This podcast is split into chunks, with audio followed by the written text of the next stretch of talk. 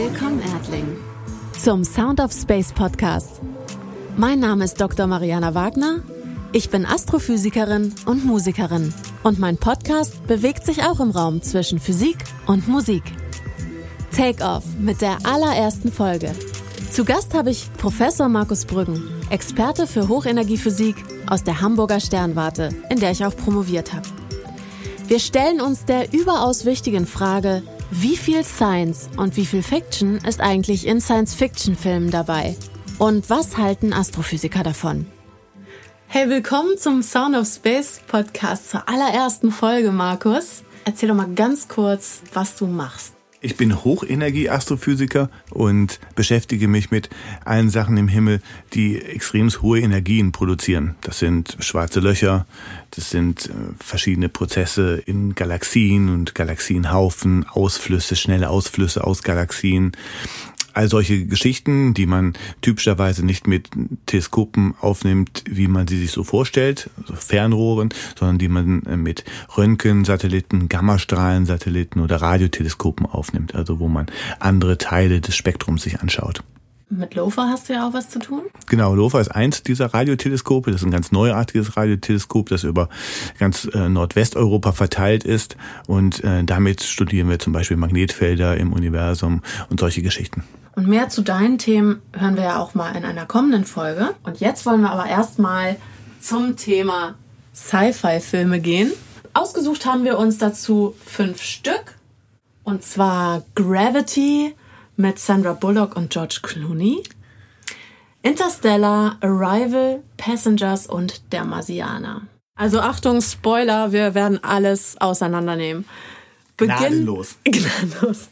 Wir beginnen mal mit Gravity. Gravity ähm, ist von 2013, ein 3D-Weltraum-Thriller mit Sandra Bullock und sie spielt eine Biomedizinerin, Dr. Ryan Stone, die in einem Space Shuttle Reparaturarbeiten am Weltraumteleskop Hubble durchführt. Muss jetzt schon lachen. Ja, muss ich jetzt schon lachen. Erzähle ich dir gleich warum. Auf einmal entstehen halt Trümmerteile, zerstören das Shuttle und es beginnt halt ein Überlebenskampf und die beiden versuchen halt zurück auf die Erde zu kommen. Und warum ich da jetzt schon mal angefangen habe, so ein bisschen zu grinsen, ist, warum repariert eigentlich eine Biomedizinerin das Hubble Space Teleskop? Ja, weiß ich auch nicht so genau. Also es gibt natürlich schon immer Mediziner äh, unter den Astronautencrews äh, die dabei sind. Ähm, da werden ja viele Medizinexperimente gemacht in der ISS zum Beispiel, ja. Aber ja, im Space Shuttle, das weiß ich nicht, wie viele Mediziner da wirklich dabei waren. Aber auf der ISS sind schon immer mal wieder Mediziner da oben. Ähm, hat ja auch was für sich und die machen ja auch wirklich viele Experimente zum, zum Leben in, in der Mikrogravitation. Hat das irgendeinen Grund oder irgendeine Bewandtnis im Verlauf des Films, dass die Medizinerin ist? Nee, ne? Die hätten doch eigentlich einen nee, anderen Job nehmen können, oder? Ja. Ja, eigentlich weiß ich schon. auch nicht. So, die Trümmerteile, die entstehen, kommen mit unglaublicher Geschwindigkeit auf die beiden zu. Es entsteht so eine Kettenreaktion. Man sieht ganz kurzes Auftauchen von Flammen, aber im Prinzip ist das ein lautloses Auseinanderfliegen aller Teile. Und ich finde, das haben sie gut hinbekommen. Denn so würde das eigentlich auch im All abgehen, wenn so eine Kettenreaktion passiert. Ja, also das finde ich auch ganz gut. Das ist ja auch immer so das Problem eben mit diesem ganzen Weltraumschrott, dass es dann so eine Kettenreaktion gibt und es immer sukzessive immer kleinere Teile geben. Und das, ja, das finde ich, haben die gut gemacht. Außer, dass die Trümmerteile von Osten nach Westen fliegen, während die meisten Satelliten andersrum unterwegs sind. Und das hat was damit zu tun, dass die eben mit der Erddrehung schon einen gewissen Impuls bekommen und deswegen es dann besser ist, dann mit der Erddrehung danach zu fliegen. Dann kommt die nächste Frage, die sich mir stellt. Warum sind die chinesische Raumstation und die ISS und das Hubble Weltraumteleskop denn eigentlich in einer Sichthöhe? Beziehungsweise, die stelle ich mir nicht die kann ich gleich auch mal hier beantworten. Hubble hat eine Orbithöhe von 615 Kilometern, die chinesische Raumstation 425 und die ISS ist bei 408. Also quasi sind die Raumstationen auf einer Höhe, wie man das auch erwarten würde. Aber Hubble ist halt ganz woanders. Und damit wären die nicht, wie im Film gezeigt, quasi auf einer Höhe unterwegs. Ja, und 200 Kilometer macht dann schon ein bisschen was aus. Also mit Astrophysikern in so, in so ein Kino zu gehen, um so einen Sci-Fi-Film anzugucken, Das ist eigentlich auch keine gute Idee. also ich gucke es mir schon gerne an, aber ich glaube, es ist nicht so viel Spaß für die Leute, die mit mir dann in den Film gehen. Echt? Weil man die ganze Zeit, weil ich dann die ganze Zeit immer irgendwas besser weiß. Ähm, was natürlich auch wirklich ätzend ist. Nächste Frage. Sie sagen, die Kommunikationssatelliten sind zerstört. Wo sind die Kommunikationssatelliten? Ja, also das weiß ich auch nicht, äh, warum die das, warum sie sich das jetzt ausgedacht haben. Und die Kommunikationssatelliten sind ja dann nochmal in viel höherer, größerer Höhe. Also es gibt natürlich Kommunikationssatelliten, die auf den geostationären Bahnen fliegen. Die ist ja auf 36.000 äh, Kilometer Höhe, also sehr weit weg. Das sind eben Bahnen, wo die Satelliten sich dann genauso schnell drehen, wie die Erde sich selber dreht. Und damit sind die Satelliten immer über demselben Punkt auf der Erde. Aber es gibt natürlich noch andere Kommunikationssatelliten, zum Beispiel diese Iridium-Satelliten, die sind auf niedrigeren Höhen, aber trotzdem noch viel höher als wo die Raumstationen fliegen und wo auch das Hubble Space Teleskop fliegt. Irgendwann zur Trauer aller Frauen, die diesen Film gucken, muss sich George Clooney zumindest vorläufig verabschieden. Es gibt einen Zug an der Leine zwischen den beiden Raumanzügen und er, ja, er koppelt sich dann heroisch ab und driftet davon. Wie realistisch ist das? Also das fand ich auch wirklich den ätzendsten Teil von dem Film. Ein einziger Zug an der Leine hätte ihn dann zurückgebracht. Das hätte man auch einfach anders konstruieren können, ähm, sich irgendetwas aus der Nase ziehen können, warum er tatsächlich dann abdriftet. Aber nicht, wenn er da noch diese Leine hat. Ende vom Film. Sie landet im Teich, kurz vor dem Strand. Glück gehabt, würde ich sagen. Die Wahrscheinlichkeit, wenn man die Erde mal von oben sieht, ist natürlich ähm, nicht so groß, dass sie da, wenn sie in einem Wasser landet, in einem kleinen Teich landet und dann auch noch so in zehn Metern Strandnähe. Aber gut, sie hat ja auch schon genug überstanden. Also Fazit, es ist ein toller Film in 3D.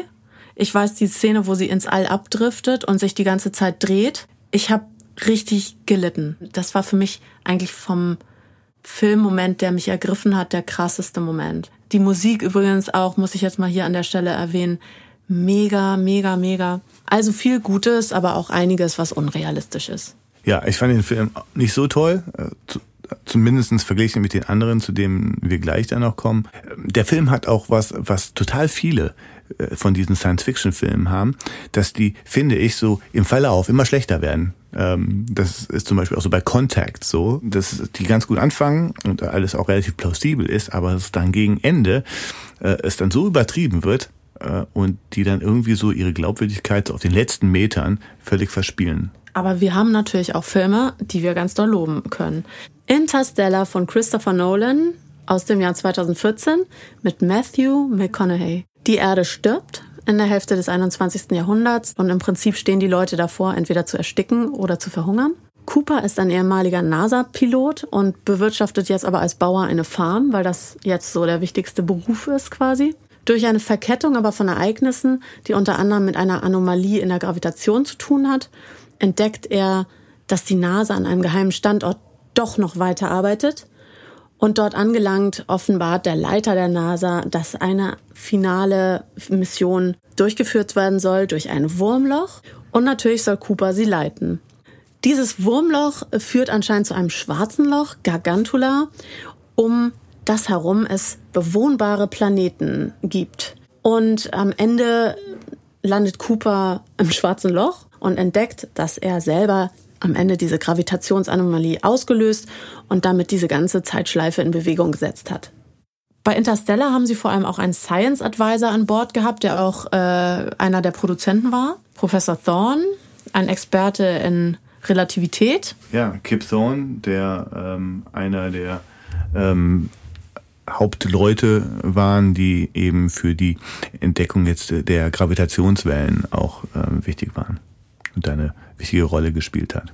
Gut, fangen wir mal an. Also zum Raumschiffdesign. Natürlich ist es cool, dass die NASA, dass die NASA so ein paar Leute sind, die unterirdisch wohnen. Und das Geilste finde ich, ja. dass diese Rakete, weißt du, hinter dem Besprechungsraum ist und man ja. so schön auf ja. den Knopf drückt, die Wand beiseite fährt ja. und man das Raumschiff sieht. Ja, also wenn, wenn man mich fragen würde, was ist konsistent? Das, was Hollywood immer falsch kriegt, in allen Science-Fiction-Movies, ist es, wie Wissenschaftler, wo Wissenschaftler eigentlich arbeiten. Ja, das ja. ist immer falsch. Ja? Also, also nachher gleich kommen wir zum Marsianer, dass die in diesen slick äh, tollen Offices arbeiten, die so aussehen wie irgendeine so eine Consultancy oder irgendeine so Bank und wie die angezogen sind und sowas. Das ist immer, oh ja, oder, würde oder, oder das, das die Raketen Nerds, sind. Oder sind die totalen Nerdspinner. Ja, ja, das sind Nerdspinner, aber das ist dann auch, das ist nie realistisch. Also das ist immer, da bin ich sofort dann draußen. Das ist nie so, wie es wirklich ist. Ja, also ja. da ist eigentlich die Big Bang Theory schon, die machen das schon besser. Mhm.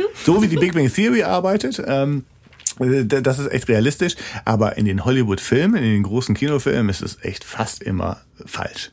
Genau. Und die Rakete ist in meinem Hinterzimmer, genau. Das Design des Raumschiffs ist im Grunde genommen, äh, wie viele, die das Prinzip der Zentrifuge wählen für die Erzeugung künstlicher Gravitation, nicht schlecht. Dann fliegt die Crew zum Wurmloch und man stellt sich das so vor wie so eine, ja, wie so ein Schlauch, in den man reingeht. Aber tatsächlich ist es ja ein Loch, was du von allen Seiten betreten kannst. Was kannst du uns denn über Wurmlöcher erzählen? Ich bin auch kein Experte für Wurmlöcher, aber eine Sache, die man dann eben oft äh, falsch sich vorstellt, ist, dass äh, Wurmloch eben sowas ist wie irgendwie so ein Trichter, in dem man dann irgendwie reinfällt und dann irgendwo durch woanders wieder rauskommt. Ähm, das liegt daran, dass wir das eben wie alles wir uns in drei Dimensionen vorstellen. Das ist ähm, also eine Störung in vier Dimensionen, wo man genau wie du sagst, ja von allen Seiten reinfliegen kann und dann woanders wieder rauskommt. Ob es die wirklich gibt, ähm, das weiß man nicht. Äh, und gibt ja viele Studien darüber, die sagen, dass ähm, die Stabilität von solchen äh, Wurmlöchern total ungeklärt ist. Also es gibt wirklich Leute, die, die forschen an Wurmlöchern, die erstmal so eine mathematische Idee waren aus den Gleichungen, die unser Raum und Zeit bestimmen, was, ob die jetzt tatsächlich ähm, stabil sind, ob man die erzeugen kann, äh, all das ist alles noch totale Spekulation. Aber ist okay für den Film. Es soll ja mehrere habitable Planeten geben, also bewohnbare Planeten, um das schwarze Loch, was sie Gargantula nennen. Erstmal zum schwarzen Loch an sich. Da haben Sie natürlich tolle Arbeit gemacht. Da haben die, glaube ich, äh, viel Arbeit reingesteckt, haben da auch Simulationen, wirklich physikalische Simulationen genommen als Hintergrund. Äh, Kip Thorne, der Scientific Advisor, ist ja auch einer der Experten auf dem Gebiet. Und die ganze visuelle Darstellung, die ist ähm, super. Es gibt ja schwarze Löcher von verschiedenen Größen, also verschiedenen Massen. Und das schwarze Loch zu dem die dann hinfliegen, Gargantula, das ist ein Stellar Mass Black Hole, also so ein schwarzes Loch, das eine Masse hat ungefähr so wie Sterne. Das haben. Es gibt auch noch andere schwarze Löcher, die äh, um ein Vielfaches größer sind, also wie das schwarze Loch im, im Zentrum von Galaxien, wie, im, wie zum Beispiel äh, im Zentrum unserer Milchstraße. Habitable Planeten um ein schwarzes Loch. Es gibt jetzt schon so viel bessere Kandidaten für Habitabilität, die vielleicht um eine rote Sonne kreisen oder eben um ein, eine Sonne ähnlich wie unsere. Das wäre natürlich ein besserer Pool für Kandidaten, um ja, dahin ja. zu gehen. Aber gut, äh, da gibt es ja auch kein Wurmloch, was den Shortcut macht. Das stimmt. also das sind wir jetzt da. Ja, das stimmt. Obwohl, das ist, das ist natürlich echt, da fängt es schon an, so ein bisschen weh zu tun, ähm, dass sie dann so einen habitablen Planeten um ein schwarzes Loch haben. Genau wie du sagst es ist kein Problem für die Gravitation, dass da ein schwarzes Loch ist. Also wenn man unsere Sonne durch ein schwarzes Loch ersetzen würde, dann würden wir auch normal um darum kreisen wie auch um die Sonne rum. Ähm, also schwarze Löcher sind jetzt nicht so kosmische Staubsauger, die alles anziehen. Also im Gegenteil, es ist ganz schön schwer, in ein schwarzes Loch reinzufallen, ähm, weil es ja den Drehimpuls gibt. Das ist eine Eigenschaft, äh, die erhalten ist, eine Haltungsgröße in der Physik und es ist total schwer, diesen äh, Drehimpuls zu verlieren. Also dafür muss man irgendwie abbremsen, um dann da reinzufallen. Ähm, das ist überhaupt kein Problem. Das Problem ist, dass schwarze Löcher äh, meistens eben solche Aggressionsscheiben um sich haben und die senden extremst hochenergetische Strahlung aus, also Röntgenstrahlung aus. Ja. Stellare schwarze Löcher, die sind starke Röntgenquellen und äh, die zappen natürlich alles in ihrer Umgebung. Und ähm, Habitabilität, also ob ein Planet bewohnbar äh, ist oder nicht, eine der Voraussetzungen da, davon ist, dass die zentrale Strahlungsquelle, also der Mutterstern oder wie man das nennen möchte, total konstant ist und keine hochenergetischen Strahlungen, kosmische Strahlungen oder solche Geschichten aussendet und eben ganz auch wenig Variabilität zeigt. Und diese schwarzen Löcher haben eine extreme Variabilität. Dann gibt es da einen Wasserplaneten mit einer riesengroßen Welle und das ist auch gut dargestellt. Das schwarze Loch würde quasi das Wasser des Planeten anziehen und wie eine Beule immer in seine Richtung ziehen und der Planet rotiert quasi eigentlich nur unter dieser Welle entlang. Das haben sie schön dargestellt. Das Prinzip ist das gleiche, was bei uns für Tiden sorgt.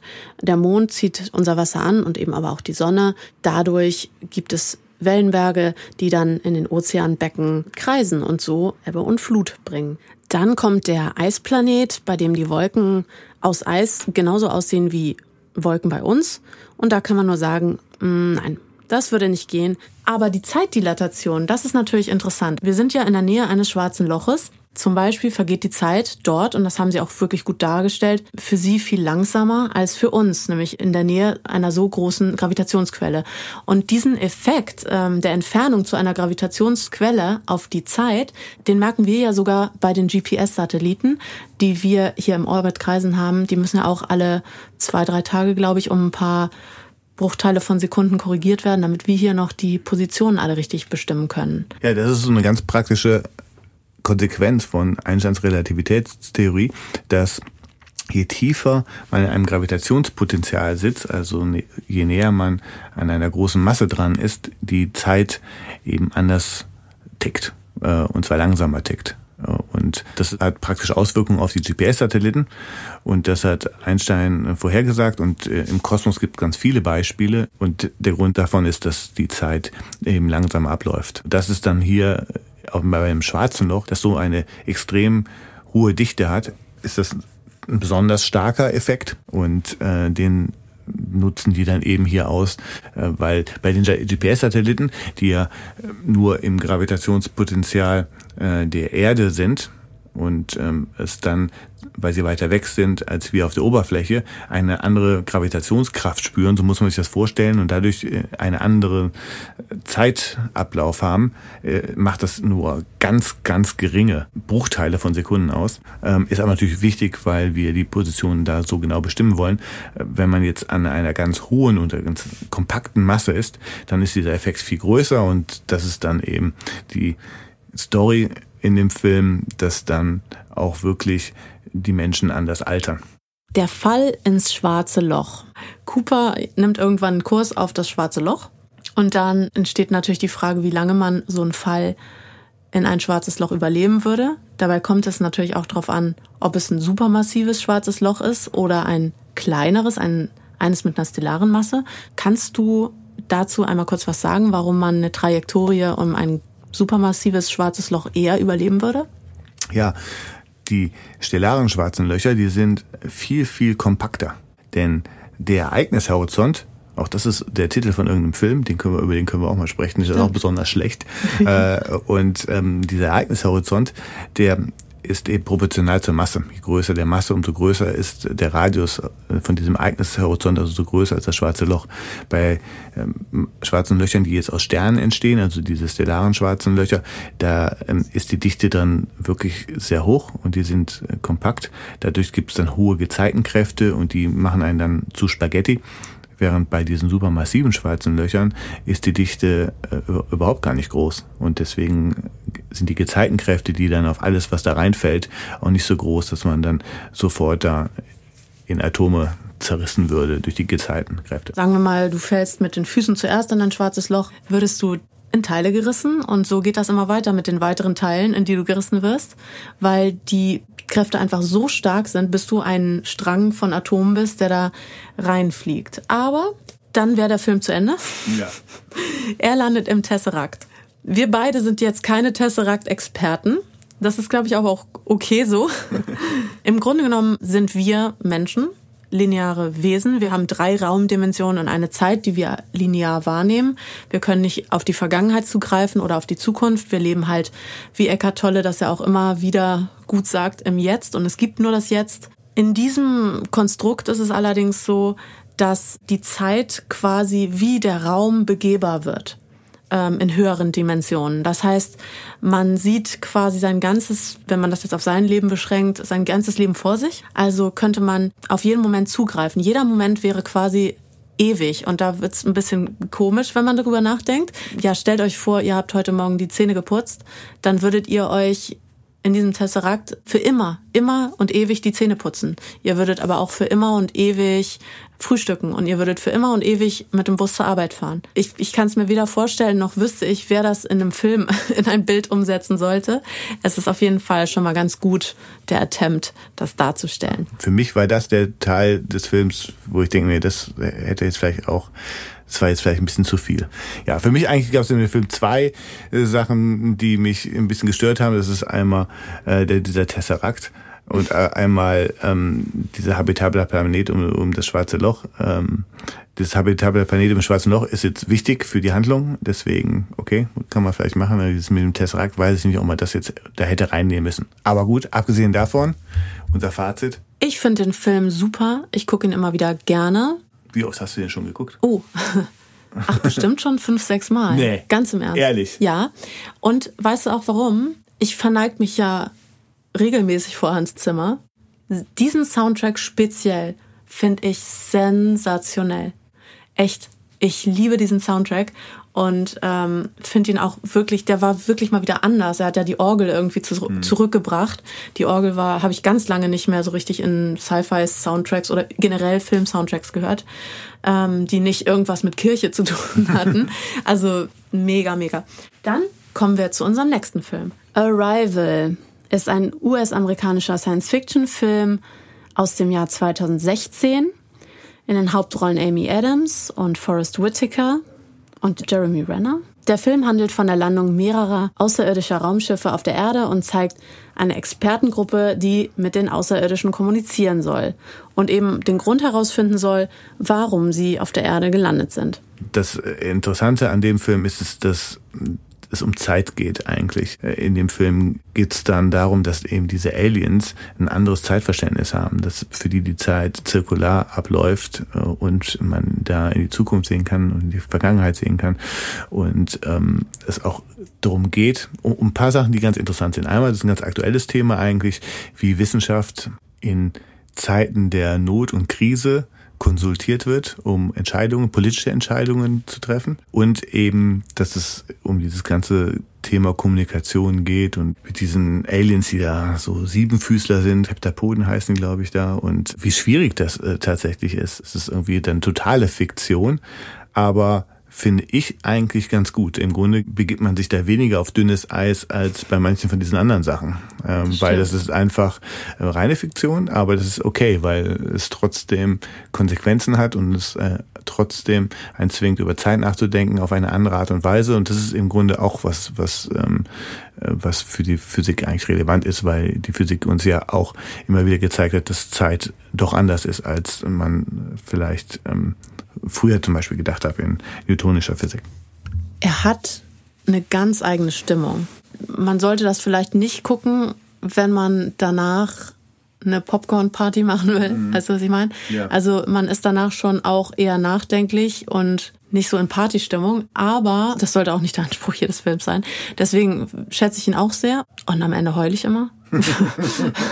Ich, bin ja auch, ja ich bin ja auch Mami und äh, dass sie sich da für das Kind entscheidet, ähm, obwohl sie weiß, wie das Ganze ausgeht und immer wieder, also das ist, ähm, da komme ich einfach niemals mit einem trockenen Auge raus. Ja, also, also äh, empfehlenswert. Total empfehlenswerter Film, ja, ja finde ich auch und von einem super empfehlenswerten Film zu Passengers. Nein, also ich finde auch Passengers super, ja. aber ja, also da gibt's natürlich aus physikalischer Sicht total viel Schwachsinn drin, aber ja. ich finde diesen Film total super.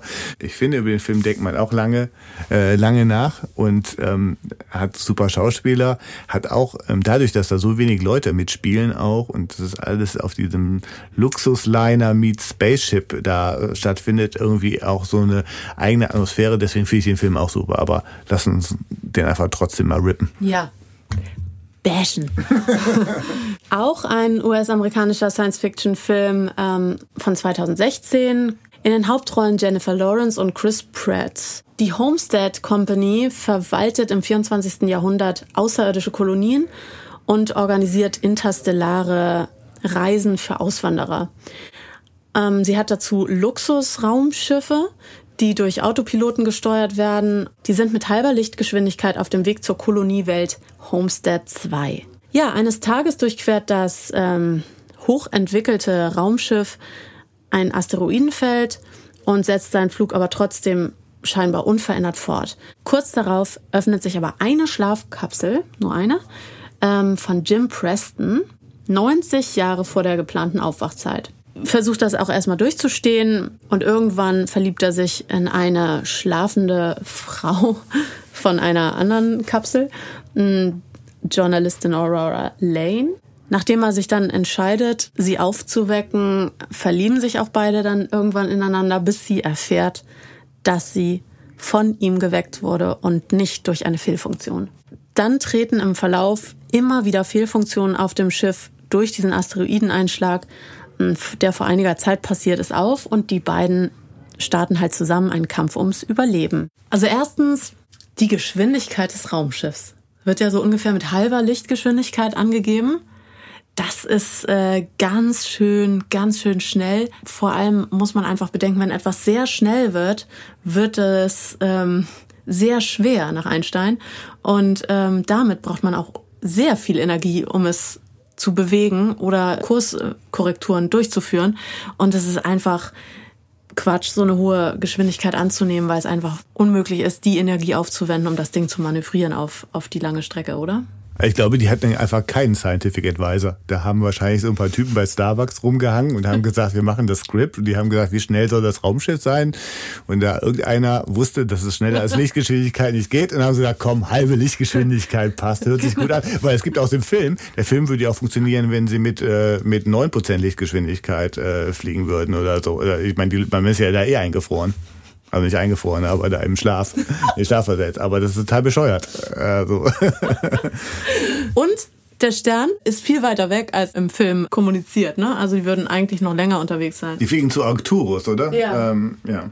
Warum lebt die Crew in einem Tresor? ja. ja, ja, da gibt's ja so dramatische Szenen, wo die dann in diesen Tresor einbrechen. Macht keinen Sinn eigentlich. Sicherheitstechnisch keinen Sinn. Nee.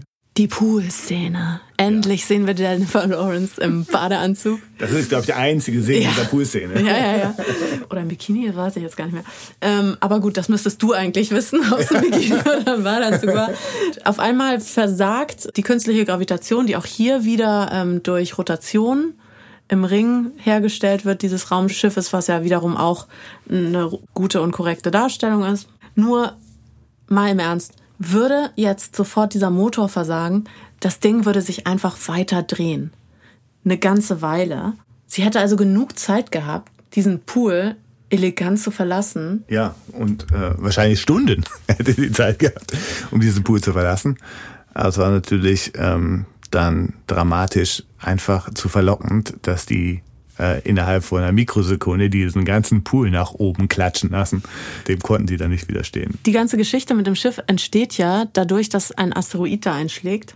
Aber das ist so ein Fehler, der in ganz, ganz, ganz vielen Sci-Fi-Filmen gemacht wird. Also es ist quasi der Ur-Sci-Fi-Fehler. Star Wars Star Trek, alle haben es erlebt, dieser Flug durchs Asteroidenfeld. Ich sehe immer vor meinen Augen Riker ja. auf der Brücke der Enterprise. Ich muss die müssen sich doch totgelacht haben beim Film, bei diesen Flügen durch Asteroidenfelder.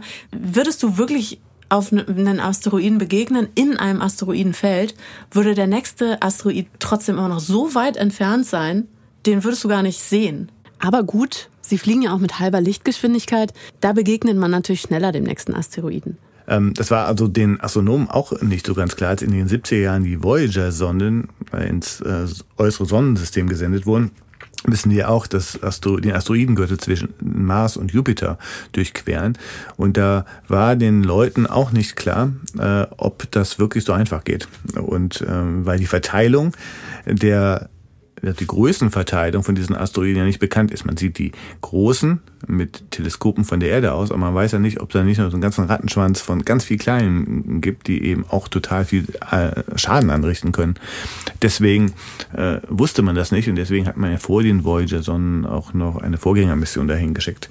Und die hat dann gezeigt, dass es ganz einfach ist, da durchzufliegen. Aber das war auch nicht von Anfang an klar. Äh, schlimmer finde ich, ist, dass, äh, dass das Loch dieses, also dieser Asteroid ein Loch reinreißt, und das dann aber äh, dieses Hightech-Raumschiff des, der, der Zukunft das überhaupt gar nicht merkt, obwohl es sonst alles merkt. In dem Film geht es ja eigentlich darum, dass wir Menschen es alleine nicht aushalten. bin uns alleine. Und äh, Einsamkeit für jetzt den Rest des Lebens, was diesem Typen, der da aufgewacht ist, dann geblüht hätte, äh, wäre, da wäre daran zugrunde gegangen, wahrscheinlich sogar physisch. Not so much science, more nee. fiction, aber gut. Ja. Kann man empfehlen. Ja, guter Film. Last but not least. Our favorite. Der Marsianer. Ein US-amerikanischer Science-Fiction-Film von Ridley Scott von 2015. Es geht darum, dass die Mannschaft der Raumfahrtmission Ares 3 den Mars erforscht, bis dann ein gefährlicher Sandsturm sie zwingt, die Arbeiten abzubrechen und äh, sie einen Kollegen zurücklassen, den Astronauten Mark Watney, denn er wird verletzt und sein Raumanzug auch und dadurch sendet dieser Raumanzug keine Biosignale mehr. Die Crew verlässt dann ohne Mark Watney den Planeten und für ihn beginnt ein Überlebenskampf auf dem Mars.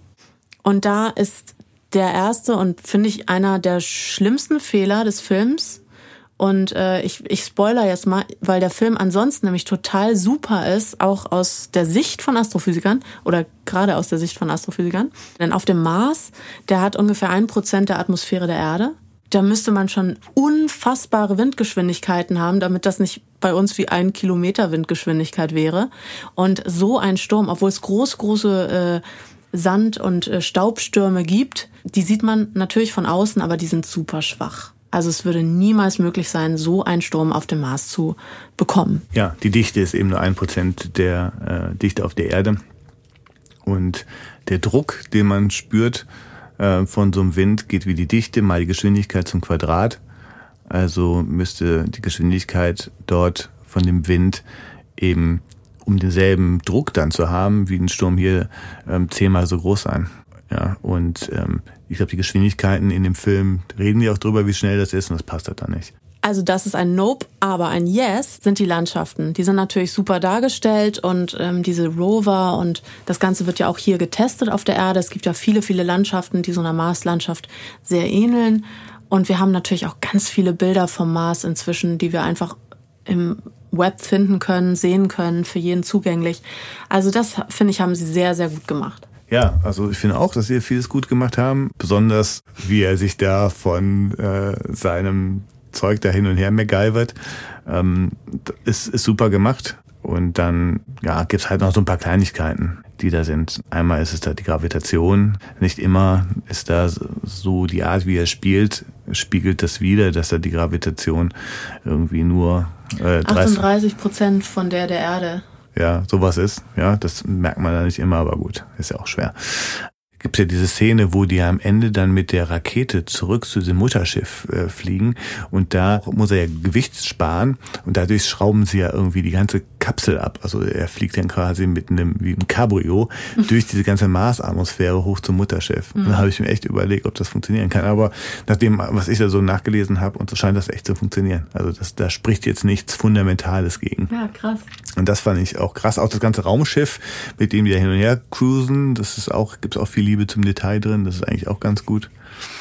Äh, Finde ich super. Also da, auch bei dem Film ist, ja, und diese ganzen so, so Kleinigkeiten, die da nicht so ganz stimmen, ähm, auch mit dem Druck zum Beispiel da in dem Zelt und so, das, das damit kann ich eigentlich ganz leben.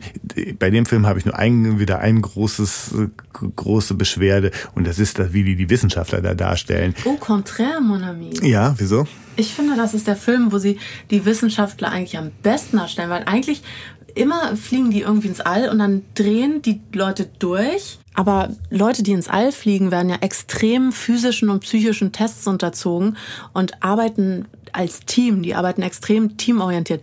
Die Wissenschaftler dort sind viel zu schön, so ja, okay. Ne? Also jetzt nicht so ungut, nicht so ungut. Nein, ich meine, aber ich meine, nicht alle Astronauten sehen halt aus, aus wie Models, so das ist das Einzige. Aber die arbeiten wie ein Team, die sind kollegial, die sind organisiert und äh, auch wie der Mark Watney die Probleme löst eben mit dem größten Anfang und dann immer eins nach dem anderen. Genauso würde das auch laufen, ne? Das, die meine ich nicht. Ich meine die Leute da zurück auf der Erde. Ah. Äh, die äh, sind erstmal in so ganz schicken Gebäuden und Büros untergebracht und tragen alle Anzüge. Bis auf da, was ist dein Büro? Also jetzt hier mal ein Wort an die Sternwarte. Ja. Was ist los mit deinem Büro? Brauchst du eine Renovierung? Ich brauche eine Renovierung. Das ganze Gebäude braucht eine Renovierung. Dann haben sie dann als äh, Kontrapunkt haben sie dann diesen Nerd da, der da in seinem Müll äh, in so einem Büro wohnt und dann diesen Gravitational Slingshot, also wieder dieses mhm. Gravitation Assisted äh, Orbits, äh, wo sie eben dann die Gravitationskraft, die Schwerkraft von den Planeten ausnutzen, um dann so eine Kehrtwende zu machen und Sprit zu sparen im Grunde. Ähm, das ist ja was ähm, es seit vielen Jahren ja gibt und jede Bahnberechnung natürlich in diesen ganzen interplanetaren Reisen mitberechnet, dass das jetzt so ein Nerd, äh, der da zwischen Pizzakartons und Dosen dann da irgendwo wie, wie so einen Geniestreich ausdenkt und dann den oberen dann da Aber vorträgt. Pizzakartons und ja. Tortellini-Dosen gehören ja wohl in jedes ja, total. Büro. Werden wir auf dem Mars landen in den nächsten 20 Jahren? Frag mal Elon. Ja, genau. Also ich weiß es nicht mehr. Also jetzt äh, gerade auch mit diesem Corona-Zeug. Also ich glaube, wir müssen jetzt erstmal ein paar Jahre dieses ganze Corona abbezahlen. Ähm, prinzipiell ist es eigentlich nur eine Frage des Geldes. Also ja. da zu landen ist ähm, physikalisch oder technisch jetzt überhaupt kein Problem. Ich weiß jetzt nicht, ob jetzt in den nächsten 20 Jahren da wirklich genug Geld flüssig ist. Also ich ja. würde sagen, nein. Ähm, NASA baut einen Rover, der dem Rover im Film sehr ähnlich sieht. Also nur mal erwähnt, auch da ein großer Pluspunkt, sehr gut dargestellt. Kann man Kartoffeln auf Marsboden anbauen? Why not? Der Mars hatte in der Vergangenheit war wärmer und nasser. Also es sollte so eine gute chemische Voraussetzung da sein, um dort Kartoffeln mit seinem eigenen Dung anzubauen. Auch da not bad. Ich denke mir auch, also prinzipiell ist es ein super Film und man sieht dem Film eben an, dass sie sich total viel Gedanken gemacht haben um wissenschaftliche Details. Was eigentlich das Tolle an dem Film ist, ist, dass es eben diesen Problemlösungsaspekt zeigt. Ja, ja. Mensch in total auswegsloser ähm, Lage. Was macht er? Bleibt ruhig und benutzt Wissenschaft und seinen Verstand, um dann, also auch ein Problem nach dem anderen, der hat ja alle fünf Minuten ein neues Problem, ja. äh, da zu lösen. Und ähm, das ist deswegen ist das eigentlich wirklich ein guter Film, auch aus, sagen wir jetzt aus Wissenschaftlerbrille. Und jetzt bestellen wir uns eine Pizza. Jetzt bestellen wir uns und Cola. eine Pizza Tortellini, Cola und machen was total Geniales. Machen irgendein, berechnen irgendein Slingshot-Manöver oder was. Geil. Ja. Alles klar, also ciao und bis zum nächsten Mal.